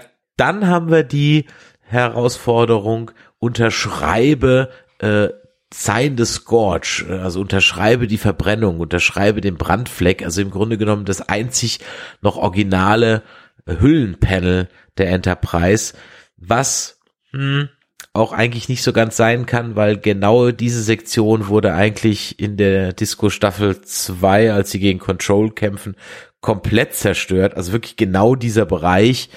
Aber okay, sei es drum, es geht halt einfach um den Gag. Ja. Hatten wir das in irgendeiner Folge schon, dass die ohne Raumanzug auf der Hülle rum, rund, rumgelaufen sind? Bisher noch nicht, oder? Nee, also in The Motion Picture ja, aber da waren sie ja auch in der künstlichen Atmosphäre, die da ähm, geschaffen wurde von Vija. Also ich kann mich nicht dran erinnern, außer es war vielleicht irgendwie so mal ein Q-Trick oder so. Das kann sein. Hm. Aber es war nie so, dass sie sich ein, ein Kraftfeld geschaffen haben und dann da außen rumlaufen. Mhm. Ist dir übrigens aufgefallen, das ist mir jetzt zum ersten Mal aufgefallen, dass die Gänge völlig anders aussehen in dieser Enterprise als in der Disco Enterprise? Die sind viel heller und Nee. viel freundlicher geworden. Er muss ja, Disco ist ja alles unfreundlich so ungefähr, ist ja alles kalt und düster, entsprechend den Stories. Und ich möchte inzwischen so, auch jetzt so auch nach der nächsten Folge, über die wir gleich äh, sprechen, hab ich wirklich Bock da jetzt auf dieser, auf dieser Enterprise zu sein. Die macht Spaß. Ja, du, es ist ja einfach nur das Beleuchtungskonzept, was angepasst werden muss. Kennt ja jeder, der so eine Hue-Lampe hat, kann er auch Tageslicht stellen oder kann er auf schön ein, ähm, ein, ein, ein schönes warm, äh, warmes Gelb ein, reinpacken. Man kann natürlich auch den Streamer-Hintergrund da machen. Ich möchte mal die, die Enterprise in Streamer-Atmosphäre sehen. Gott, mit leuchtenden LED-Panels überall. Na gut, aber so ähnlich haben wir es ja. Ja, ich sag mal, so viel gibt die Folge jetzt natürlich nicht her. Die hat so ein paar kleine Gags noch gehabt, dass dann jetzt eben auch diese, äh, der Pike seine grüne Uniform zum ersten Mal anhat, diese grüne Tunika und äh, natürlich sind, und das zieht sich allerdings auch so ein bisschen durch die aktuellen Folgen durch. Es gab ja in den letzten Folgen immer wieder so äh, Dialogsätze, die in ihren Wordings Bezug genommen haben auf aktuelle Ereignisse. Ja. Ging es eben um die eine Folge, ne, wo wo die ähm, die ich sag mal die Querdenker da in Anführungszeichen so rumgelaufen sind ähm, und, und so weiter. Und auch hier haben sie natürlich so dieses, als sie dann mit den mit den Aliens äh, sich da beraten, ob die jetzt zur zur äh, Föderation dazu äh, treten sollen, fällt dann auch so Satz, ja, we have democracy because we vote. Ja, okay. Ähm, das musste auf jeden Fall rein. In der nächsten Folge fällt dann auch noch mal Peaceful Transition of Power, was halt auch so ein Term ist, der halt in den USA gerade für ganz ein eindeutige Konnotation hat, nämlich halt eben alles rund um den 6. Januar und äh, den irren Trump. Und das sneaken sie jetzt so in jede Episode so ein bisschen rein. Können sie gerne machen, solange es nicht mit der Faust aufs Auge so ungefähr ist. Äh, Das, das subtil, ich mag's lieber subtil, was das angeht. Nicht Discovery-Style, sondern hier können sie es, es ist nicht Hauptthema einer Episode, aber es kann zumindest thematisiert und mit reingebracht werden, ne? Mhm. Ja, ganz genau. Auch wenn hier jemand einen Struggle hat, wie die Chapel mit ihren Bindungsängsten oder so, dann finde ich das hier einfach wesentlich, oder wir hatten in der letzten Folge gab es ja auch die Backstory von Uhura, die ja da auch so ihr kleines Päckchen hat, aber es ist wesentlich, ja, verdaulicher oder als Zuschauer sagt Es man. ist ach, menschlicher. Ja, exakt, ja. Ja. Also es ist, Es ist, es ist, nahbarer. Diese ganze Crew, die wir haben, ist wirklich, merkt man ja. Ich meine, es ist doch so wunderbar, dass wir wirklich sehr viele Perspektiven. Natürlich haben wir die A-Story äh, mit äh, Spock und Pike und Co. Aber ansonsten, wir nennen die Crew äh, kennen. Es ist eine Ensemble-Serie. Es ist wirklich eine Ensemble-Serie. Und das finde ich das Großartige daran. Ja, allerdings. Und ich kann auch wirklich jetzt mit einigen Characters bonden und vor allem in der nächsten Folge und ich glaube, dann können wir auch schon zur sechsten Folge hüpfen, weil die trägt jetzt hier die Folge fünf nicht so viel zum Kennen bei, zum Lore oder zur Charakterentwicklung von allen dabei, sondern wir lernen einfach die Crew mal kennen und wir lernen einfach mal ein paar neue Teams kennen. Das macht auf jeden Fall sehr Spaß. Aber mit wem ich so richtig äh, mitfühle, ist einfach der gute Dr. Benga. Das kann natürlich daran liegen, dass ich den schon kenne aus den Wengrad-Romanen deswegen einfach auch so ein bisschen äh, schon ein bisschen was über ihn weiß. Aber ich glaube auch sonst werde mir einfach hochsympathisch, denn ich habe zwar beim letzten Mal nicht noch ein bisschen drüber beschwert, dass die nur mit der ähm, Tochter im Transporterpuffer die Leistung von Scotty im Nachhinein etwas schmälert, aber sei es drum. Ähm, das ist wirklich heartwarming, herzerwärmend, ja, wie er da mit seiner Tochter umgeht und auch das Mädel spielt das auch wirklich, obwohl sie immer nur ganz wenige Sätze hat, wirklich ganz toll und äh, das ist so ein Story Arc, wo ich wirklich gespannt bin, wie der ausgeht. Interessiert mich ehrlich gesagt von allen Story Arcs interessiert mich der aktuell am meisten. Mhm. Ich hatte auch am Anfang so ein bisschen Zweifel, was das anging, als das erste Mal aufgekommen ist. Aber wie sie das Ganze handhaben, finde ich schon toll. Vor allen Dingen ich meine, aus meiner Sicht als Vater mittlerweile kann ich total viele Dinge nachvollziehen, wie er es macht. Also einerseits, dass er liebevoll seiner Tochter die Geschichte vorliest, aber so dermaßen in seinem Kopf noch und in seiner Situation ist, dass er vielleicht nicht merkt, dass er das Kapitel nochmal ähm, zum zweiten Mal vorgelesen hat oder dass er einerseits mit ihr ganz nahbar sein möchte und sie halt vor allem schützen möchte und dann andererseits aber dann doch wieder der ernste oder strenge Vater wird, obwohl er es eigentlich in der Art nicht, nicht möchte. Und das ist so ein, so ein Zwiespalt, den man als Elternteil immer so hat. Einerseits möchte man die Kinder beschützen und die die ganze Zeit knuddeln und ach, du kannst ja nichts falsch machen. Andererseits ist irgendwann sind deine Nerven so angespannt, dass du nicht drumrum kannst, auch mal vielleicht etwas ernster mit deinem Kind zu reden oder zu sagen, das machst du jetzt nicht und das machst du jetzt nicht und nachher tut's einem leid, weil man eigentlich so mit seinem Kind nicht um, umgehen möchte. Und diesen, diesen Zwiespalt habe ich sehr stark in dieser Episode bei ihm gesehen, weil er einfach natürlich auch mit der gesamten Situation die für sich alleine verarbeiten muss. Ne? Ja, und ihr merkt schon, wir sind schon in der Folge 6 drin. Äh, die Enterprise rettete ein Shuttle vor unbekannten Angreifern zur Crew. Der Raumfähre, die gerettet wird, gehört Alora, die für unseren Captain Pike schon einige Zeit schwärmt und die beiden kennen sich auch. Er stürzt sich natürlich ganz in Kirk-Manier in eine Affäre mit der Frau, die zu den Führungspersönlichkeiten vom Planeten Majallis gehört oder auch Wolkenkuckucksheim genannt irgendwie. Trotzdem wecken einige Beobachtungen das Misstrauen des Captains. Letztendlich schockiert ihn das Schicksal des Jungen in Aloras Begleitung, nämlich dem Servant Number One. Nee, wie heißt er? Den First Servant, ganz genau. Und mhm. das ist so eine klassische Star Trek Episode, also wirklich Star Trek. Ich will nicht unbedingt sagen at its best, aber zumindest mal play it safe und ein klassischer Plot. Die Enterprise kommt irgendwo hin und muss dann mit den ja kulturellen Gegebenheiten sich arrangieren und hier haben wir eben dieses Dilemma, dass sozusagen ja, dass das Kind geopfert wird. Etwas, und da muss ich ganz ehrlich sagen, da kann ich den Pike nicht so ganz verstehen. Oder wir sind einfach als, als Zuschauer schon zu wissend. Etwas, das man eigentlich schon von 30 Meilen hat kommen sehen. Aber der Pike stellt sich da sehr, sehr dämlich an, was das Kind angeht.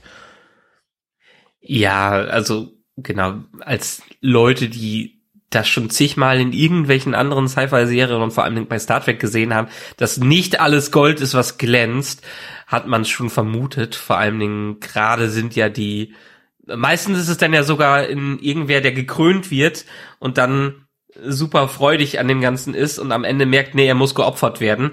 Und das ist im Prinzip fast genau das Gleiche. Hat mich in der Konsequenz, wie sie es gemacht haben, sehr stark an Spoiler Snowpiercer erinnert.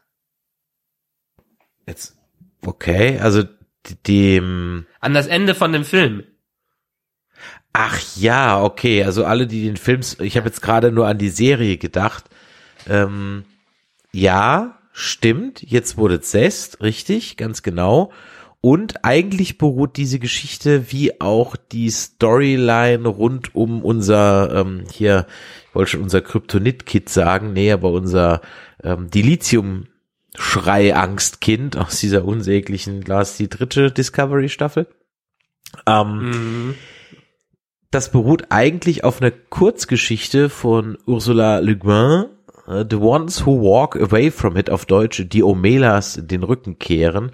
Und das ist so eine Kurzgeschichte aus einem Band, da geht's um eine Utopie, um ein Utopia, in dem alles toll ist und alles ganz fantastisch und alle sind glücklich und happy, aber das Ganze ist auf des Leides eines Kindes aufgebaut, das praktisch sozusagen in Jesus-Manier so das Leiden der Welt, aber auch physisch in sich aufnimmt und aufnehmen muss. Und einige Bewohner verlassen dann die Stadt, um halt nicht Mittäter diesem Leiden zu werden. So, das ist so der ganz grobe Plot. Und so ähnlich ist es ja auch hier. Da haben wir natürlich das klassische Dilemma wieder zwischen Prime Directive, wobei sie hier überhaupt nicht zitiert wird.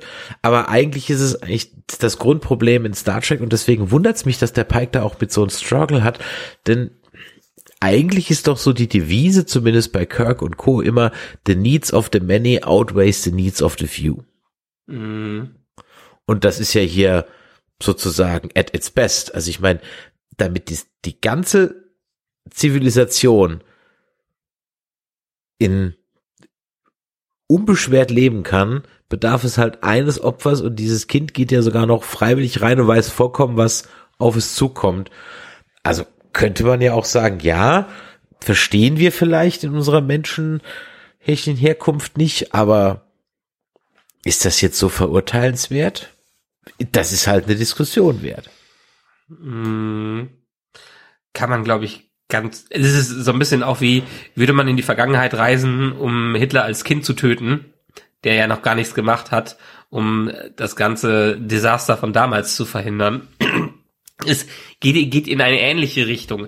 Es ist unglaublich schwer, die Für und Widers dafür äh, für zu finden und das auszudiskutieren, aber letztendlich geht es einfach darum, hier, hier wird ein Kind geopfert. Hier wird ein, nicht nur ein Kind, das hier wird ein Mensch geopfert. Ein, ein, ähm, ja, ein, ein Innocent, ähm, ach, wie heißt jetzt auf Deutsch? Unschuldig. Äh, ein unschuldig, Entschuldigung, manchmal komme ich es nicht aufs Deutsche, ein Unschuldiger geopf geopfert und opfert man wirklich einen Unschuldigen, der es auch selber noch gar nicht einschätzen kann. Als Kind kann man sowas einfach noch gar nicht einschätzen, was das bedeutet, auch wenn man vielleicht indoktriniert wird, was das äh, angeht. Auch wenn du eine Sekte bist, kannst du es ja gar nicht abschätzen. Als Kind kann man viel noch nicht abschätzen. Und lässt man jemanden, der noch nicht im Besitz seiner gesamten geistigen Kräfte ist, aus dem Messer laufen? Ja, und jetzt könnte man anders diskutieren, äh, anders argumentieren. Aber dadurch, dass er ja unwissend ist, Mai, hat er, kann er ja, leidet er nur kurz und hat ja auch keine Angst davor. Ne?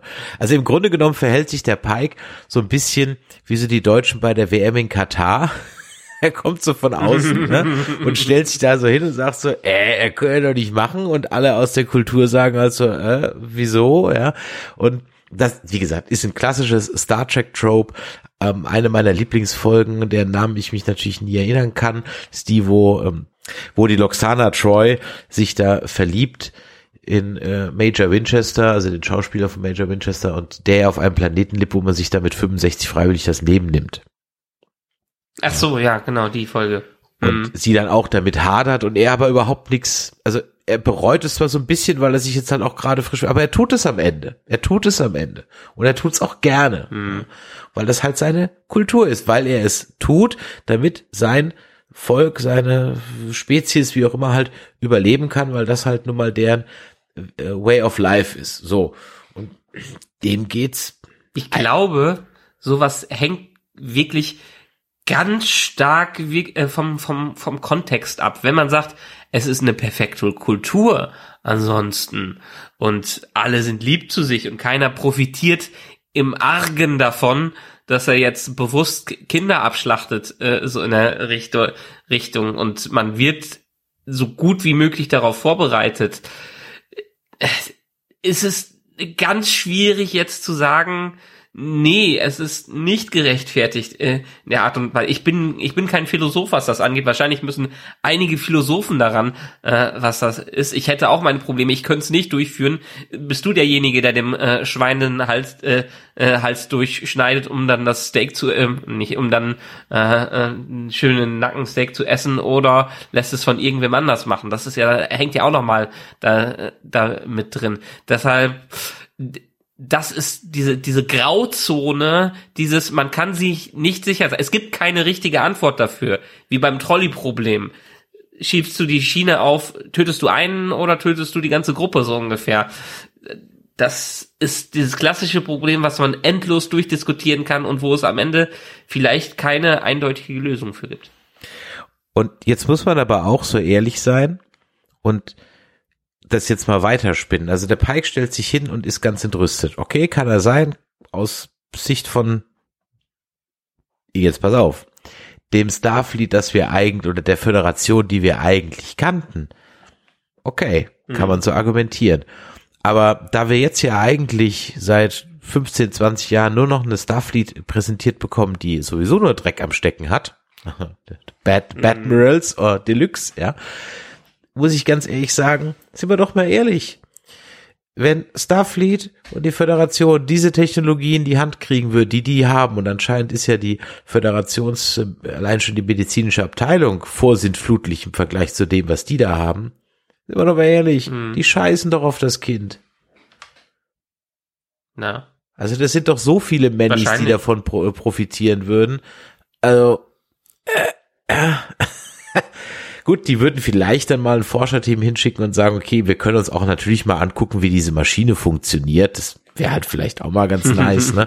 Das mal rauszufinden. Aber ja. sind wir doch mal ehrlich, äh, wenn du diese technischen Möglichkeiten hättest, äh, die, die komplette Föderation um Jahrhunderte nach vorne bringen würde, technisch, ähm, gegenüber Romulanern, Klingonen etc. pp Scheiß würden die auf den Leben von dieses, auf das Leben von diesem Kind geben. Also so ehrlich und realistisch muss man, glaube ich, sein. Und das ist ja das, was uns auch das Abrams-Verse und das Kurtzman-Verse inzwischen ja beigebracht haben. Wobei, okay, sind wir ehrlich, äh, Starfleet Headquarter war immer schon ein bisschen shady. Okay, gut, komm. Nun gut, aber äh, wirklich ein, wie du gesagt hast, ein ganz klassisches Star Trek Problem, was hier mit rein verarbeitet wird und deshalb auch eine sehr gute, aber auch teilweise sehr komplex erzählte Story, die wir haben. Ja, ich fand sie visuell übrigens auch top, ne? Ähm, mhm. Ich fand schön, dass man da einfach wahrscheinlich in den Garten irgendeiner äh, französisch anmutenden Villa gegangen ist und das ein bisschen enhanced hat. Es sah ein bisschen aus wie ein Wolken Kuckucksheim. Aber es war schön, dass man einfach on Location gedreht hat. In einem Park, in so einem, also es war alles nicht so nach Studio aus und so. Das war wirklich, fand ich toll. Das fühlte sich dann auch entsprechend wertiger an, die ganze Geschichte. Ja, das und stimmt. Wie übrigens die ganze Show ziemlich geil aussieht, muss man auch sagen. Bisher habe ich noch keine großartigen äh, Fails, was so die CGI. Also man muss so ein bisschen den Look von dem Schiff kaufen, weil das hat halt noch so eine durchaus so ein CGI-Filter drüber oder so ein bisschen. Sieht aus ein bisschen Renderfilmchen-mäßig aus, aber abgesehen davon sieht das doch eigentlich alles top aus. Definitiv, aber man muss auch sagen, man versucht hier ja auch nicht jedes, äh, jede Episode das Universum untergehen zu lassen. Man hat hier mehr Dialoge drin, man hat hier mehrere ruhige Szenen zwischen den Leuten und man hat nicht einfach dieses Event-Movie, was die anderen Serien mittlerweile sind. Man hat wirklich Charaktere, die sich miteinander beschäftigen und alles ausdiskutieren. Ja, und im Gegensatz zum Beispiel zu einer anderen Serie, wie wir besprechen, The Walking Dead, ist es hier jetzt auch so, dass die Enterprise nicht überall irgendwo hinkommt und dann die Gemeinschaft, die sie vorfindet, auch dann zerstört und ihren Grundfesten erschüttert, sondern wie in dieser Folge auch, die fliegen halt wieder weg und es bleibt alles, wie es ist, zumindest bis auf weiteres. Ja, ja, das hier, wo willst du anfangen und wo willst du aufhören? Ne? Exakt. So viele ja. Planeten und Zivilisationen es äh, gibt, da wirst du ja wirklich dann zum ähm, Kolonialisator, so ungefähr. So Kolonialmacht. Ja. Also gibt's in der Folge eigentlich nur so ein halbes Happy End. Es gibt zumindest eins, denn die äh, wie, ne, wie nennt man die jetzt da hier, die Machalarianer oder wie auch immer, äh, die wollten eigentlich mit dem vorhin schon erwähnten Dr. M. Benger, der natürlich die Chance wittert, seine Tochter zu heilen, das war auch sehr schön, ne, wo das äh, Wunderkind, was jetzt gar nicht so unsympathisch rüberkam, also nicht so Wesley-mäßig rüberkam, mhm. da mit der Tochter spielt und die dann so sagt, so, also richtig so, so I had fun. Ja, das war wirklich, es war echt äh, herzerwärmend. Und dann merkst du auch so, dass er jetzt, ah, jetzt hat er so diesen, diesen Strohhalm.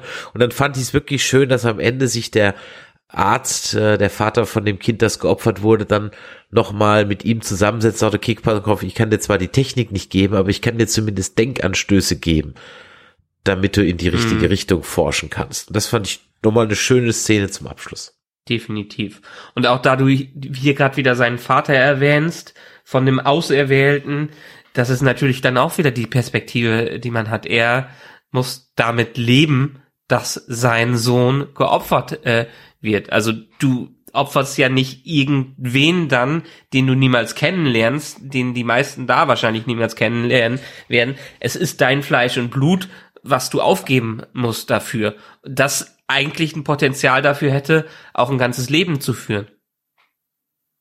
Auf jeden Fall, ja. Dann ist halt die Frage, ist das dann eine Welt, die sich von vornherein fünf Kinder macht, damit du eins opfern kannst, so wie bei uns im, ja, äh, äh, zu Zeiten der hohen Ster Kindersterblichkeit? Keine Ahnung, ja. Ja, ja.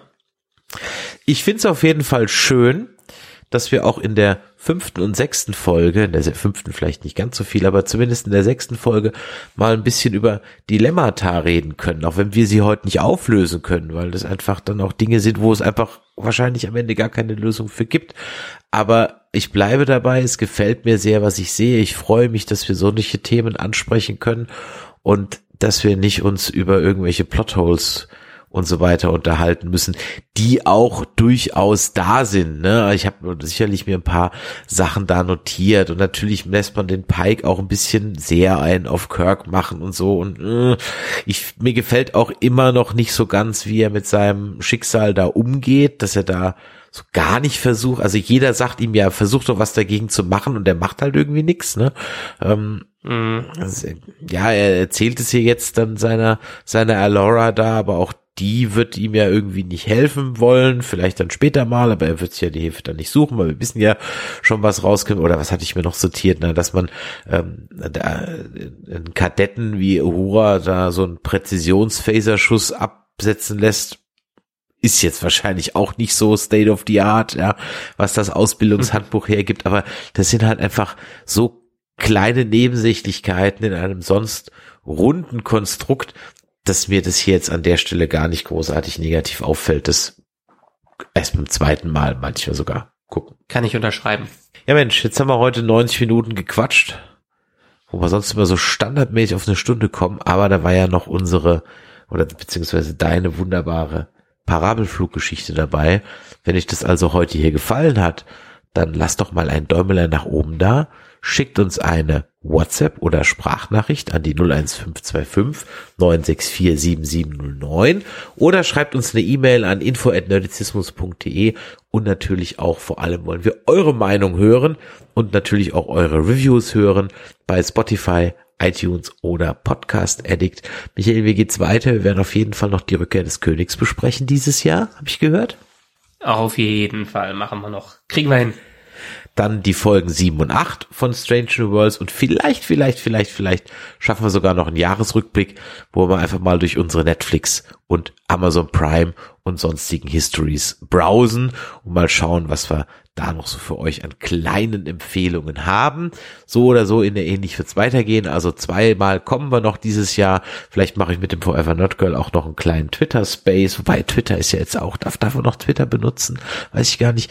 Darf man noch einen Tesla fahren? Ich fahre keinen Tesla, aber dürfte man noch einen Tesla fahren? Keine Ahnung. Alles diese Fragen, die wir heute nicht mehr klären werden. Michael, dir an dieser Stelle vielen Dank fürs Mitdiskutieren, euch da draußen. Denkt dran, wir wollen noch eure Ideen haben, was wir mit dem Star Trek The Motion Pictures, The Director's Cut, was wir mit der, ähm, mit der Disc anstellen sollen. Also jetzt nicht kaputt machen, sondern was wir da im Rahmen einer Filmbesprechung oder ja, lasst euch was einfallen, was wir da machen sollen. Alles aus einer ganz normalen Filmbesprechung ist mal eine Idee wert. Und denkt dran, wenn ihr noch ein Geschenk braucht, 222 Dinge, die man als Star Trek-Fan getan haben sollte, aus dem Plaza Verlag vom Lieven Litar, unserem Freund, dem Klingonisch-Lehrer, geschrieben und schön illustriert. Also von daher ein nettes Star Trek-Geschenk, wenn ihr da noch was braucht. In diesem Sinne, Michael, dir vielen Dank und euch vielen Dank fürs Einschalten, für eure Zeit und dann bis zum nächsten Mal. Tschüss.